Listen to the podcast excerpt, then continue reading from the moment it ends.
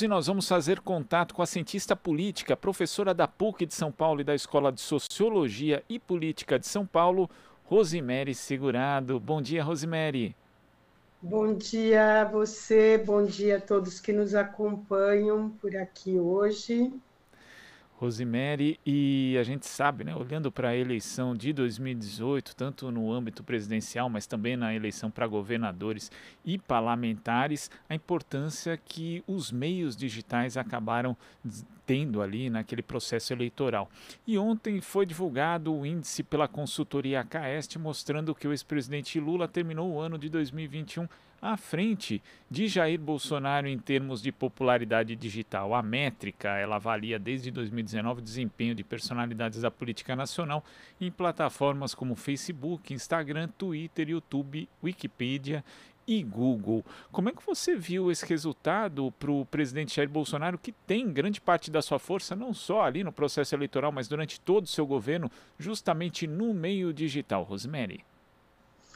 É, eu acho que é um, essa pesquisa traz dados muito importantes para nós acompanharmos como que vai ser o processo do uso das redes digitais é, na campanha durante esse ano.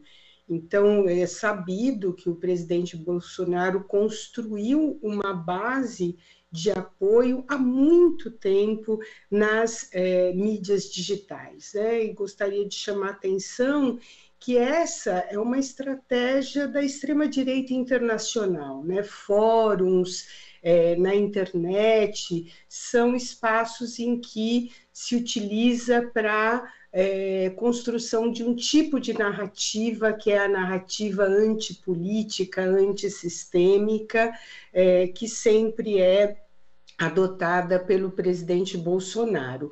Qual que é a grande questão, ou uma das grandes questões para mostrar né, é, essa mudança no desempenho. Né? Quer dizer, o, o, governo vem experimentando pelas suas próprias ações ou inações, talvez seja o mais adequado dizer, uma queda crescente de popularidade. Né?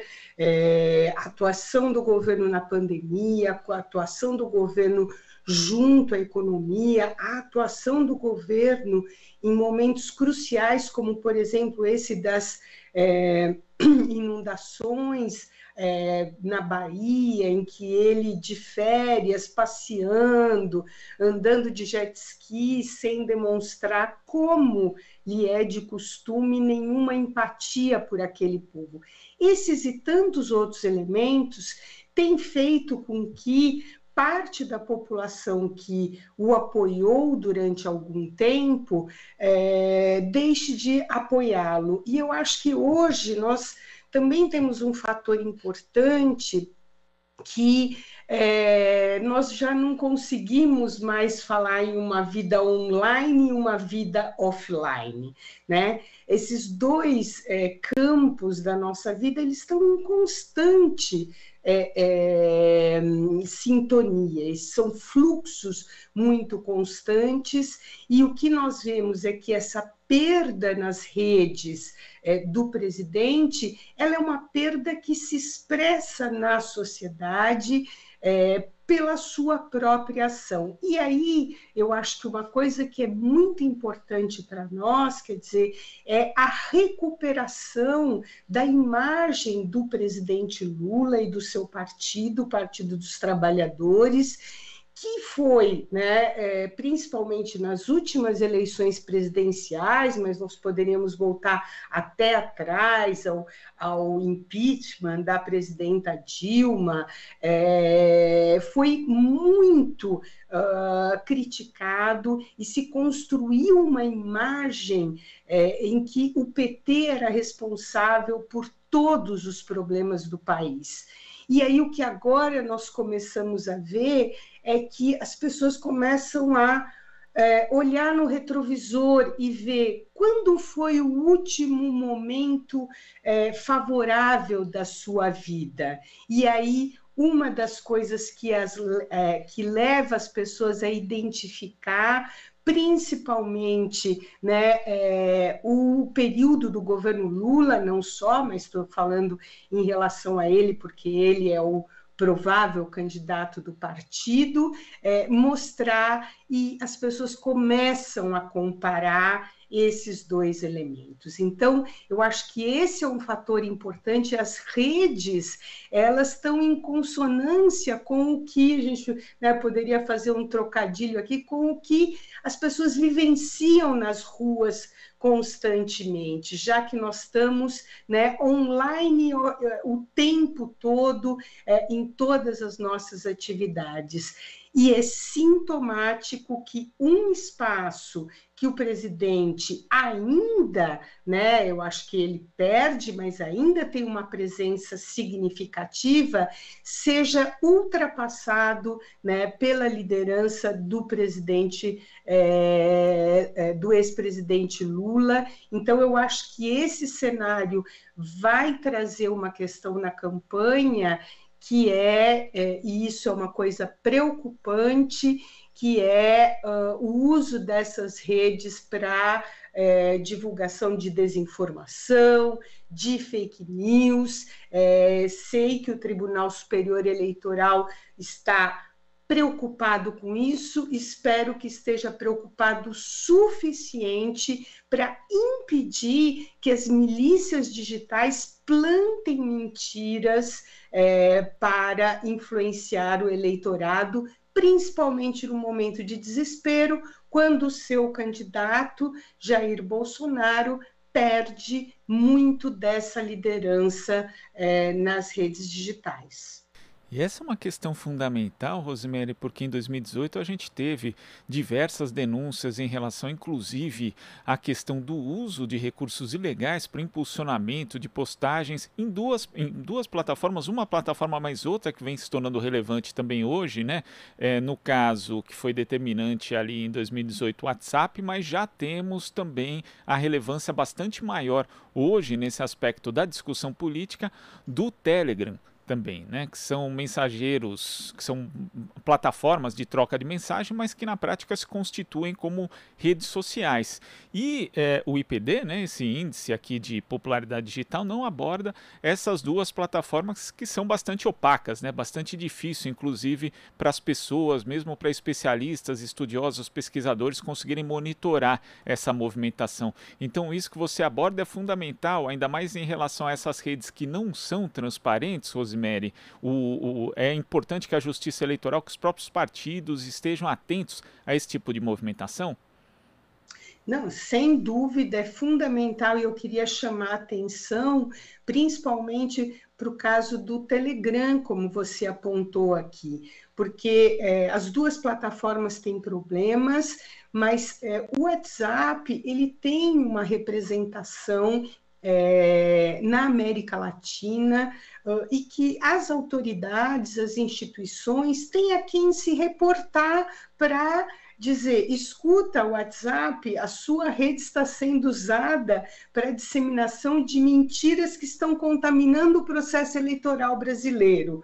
Como vamos fazer em relação a isso? Né? Então, é, é, é, há problemas, volto a dizer, mas ainda tem isso. No caso do Telegram, é muito mais grave. O Telegram não tem representação é, desta empresa é, no Brasil. Então, é, é, aquilo que a gente fala, é uma terra de ninguém. Eu me lembro que durante a CPI da Covid, era uma plataforma que já vinha sendo utilizada para disseminação de desinformação, inclusive, obviamente, muito grave, né, é, com relação à vacina, que a vacina mata, que a vacina tem chip para controlar as pessoas, e a CPI da Covid tentou um contato é, com a plataforma Telegram e não obteve sucesso, porque não existe essa representação.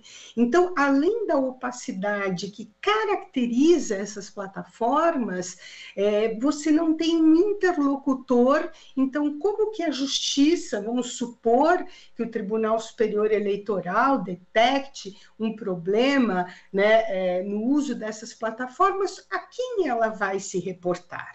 Então, isso redobra redobra, o papel das nossas instituições, eu estou falando aqui Tribunal Superior Eleitoral, que obviamente é quem coordena todo o processo eleitoral no país, mas me parece que outras instituições também devem é, se somar a esse esforço para que nós tenhamos uma eleição transparente, uma eleição limpa e que aquilo que nós vimos em 2018, que foi uma eleição é, pautada né, no uso indevido das redes, né? Inclusive, é muito importante nós dizermos: nós tivemos processo para investigar uma coisa que está na legislação eleitoral que proíbe né, o financiamento de impulsionamento de, uh, de conteúdos nas redes.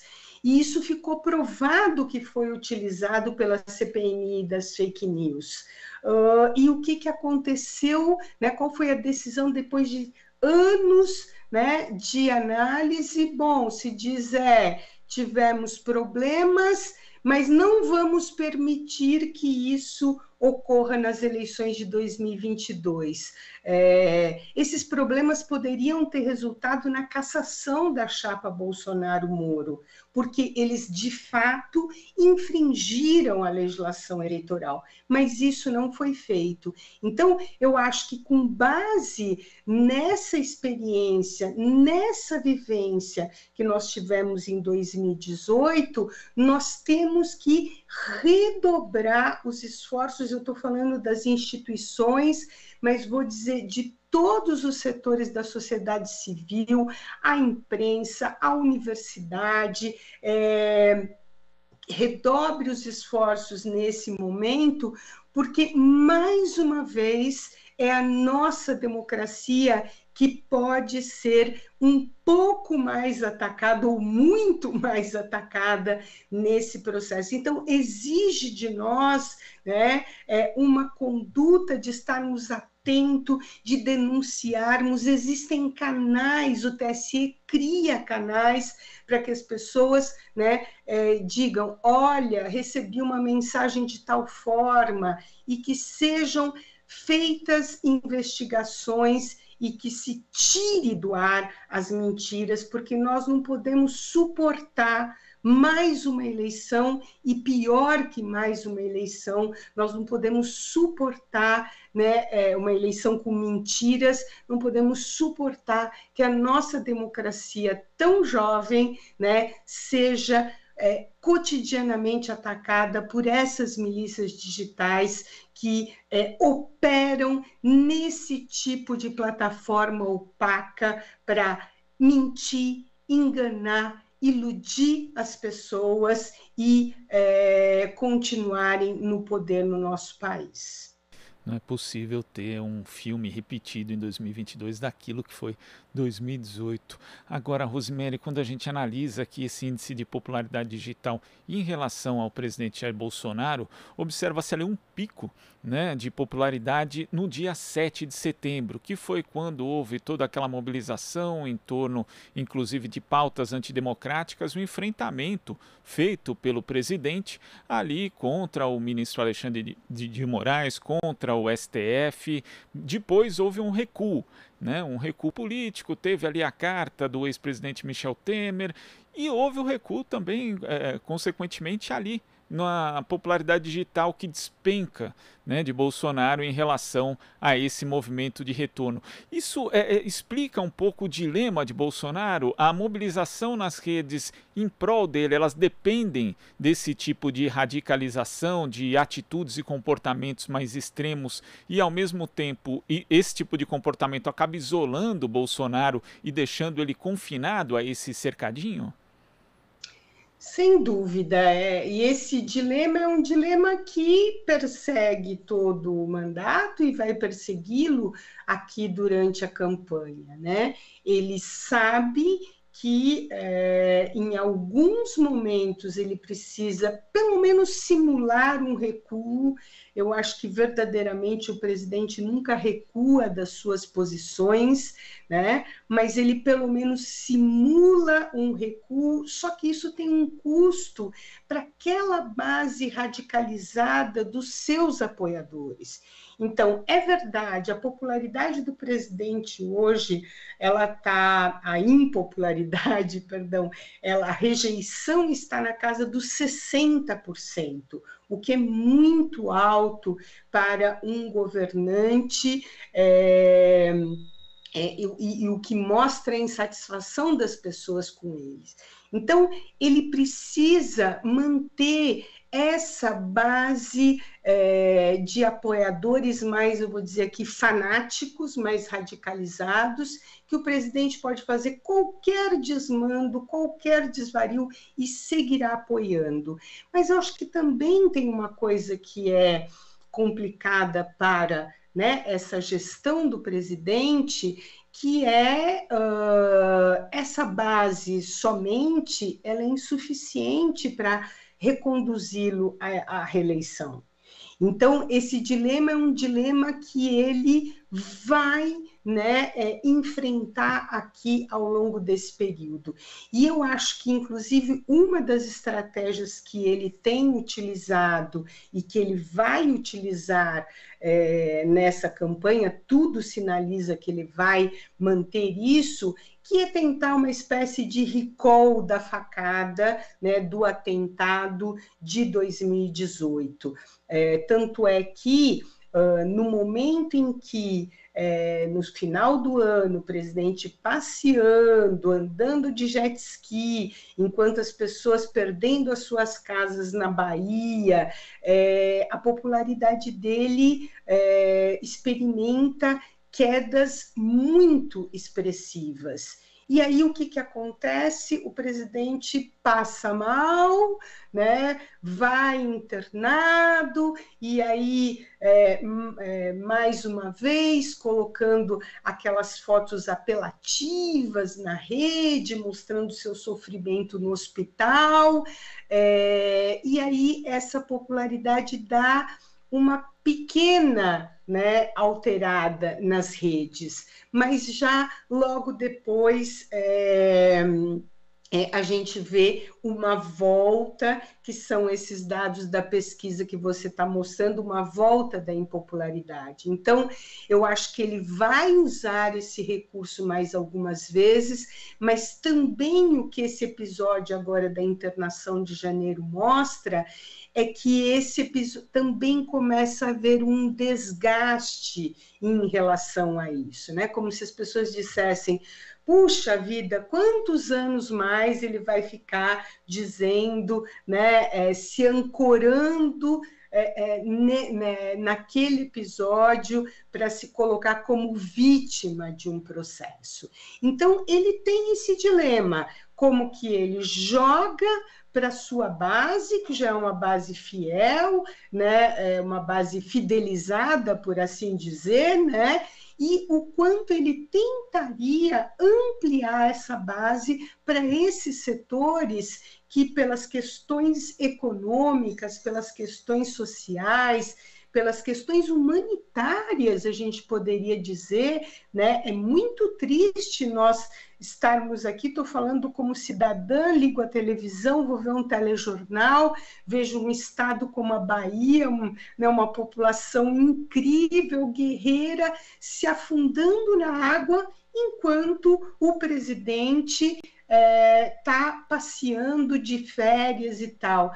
Ah, o presidente tem é, direito, é, todos temos, mas existem momentos que são momentos de exceção. E uma liderança política, ela se notabiliza por isso, quando ela vai estar junto da população nos momentos mais duros, nos momentos mais adversos, demonstra solidariedade e, e, e medidas efetivas e concretas para reverter esse é, esse sofrimento. O presidente não fez nada disso e isso começa a isso começa não isso continua gerando um desconforto muito grande entre aqueles que o elegeram em 2018 porque não queriam né, é, o candidato do Partido dos Trabalhadores, porque era o candidato que não ia fazer nada pelo país, era essa né, o sentimento da época, e quando a gente vê que, na verdade, quem não está fazendo nada pelo país, ao contrário, medidas né, como. É, é, tentar sempre boicotar a vacina, sempre boicotar as medidas sanitárias, o uso de máscara, é o presidente que essas pessoas se elegeram.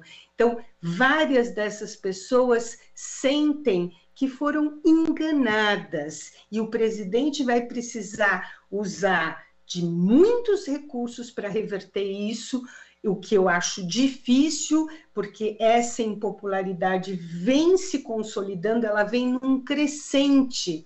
Né? Muitas vezes a gente fala, nossa, né, com tudo que está sendo feito, a, popularidade, é, a, queda de popularidade aumentou 2%, 3%, mas em pesquisa a gente analisa um crescente, ela vai, vai, vai, vai, o que mostra que cada vez mais pessoas insatisfeitas e que não pretendem repetir é, este voto em 2018. Então, é, esse é o grande dilema do presidente, né? não perder aqueles que são fidelizados a ele e, ao mesmo tempo, com essa narrativa, é, conseguir ampliar um pouco sua base de apoio. E eu gostaria de dizer, é muito difícil essa equação, é muito difícil porque um fator acaba anulando o outro. Quando ele tenta agradar essa base radicalizada, ele afasta aqueles que estão insatisfeitos com ele. Quando ele dá um sinal de recuo ou encena um recuo, ele é criticado por essa base fidelizada. Não é um dilema fácil o que ele tem para este ano. Rosemary, queria agradecer a sua participação aqui no Jornal Brasil Atual e até a próxima. Eu que agradeço, bom dia a você, bom dia a todos e até uma próxima oportunidade. Bom dia. Conversamos aqui com a cientista política e professora da PUC de São Paulo e da Escola de Sociologia e Política também de São Paulo, Rosemary Segurado. Aqui você ouve as notícias que os outros não dão. Jornal Brasil Atual.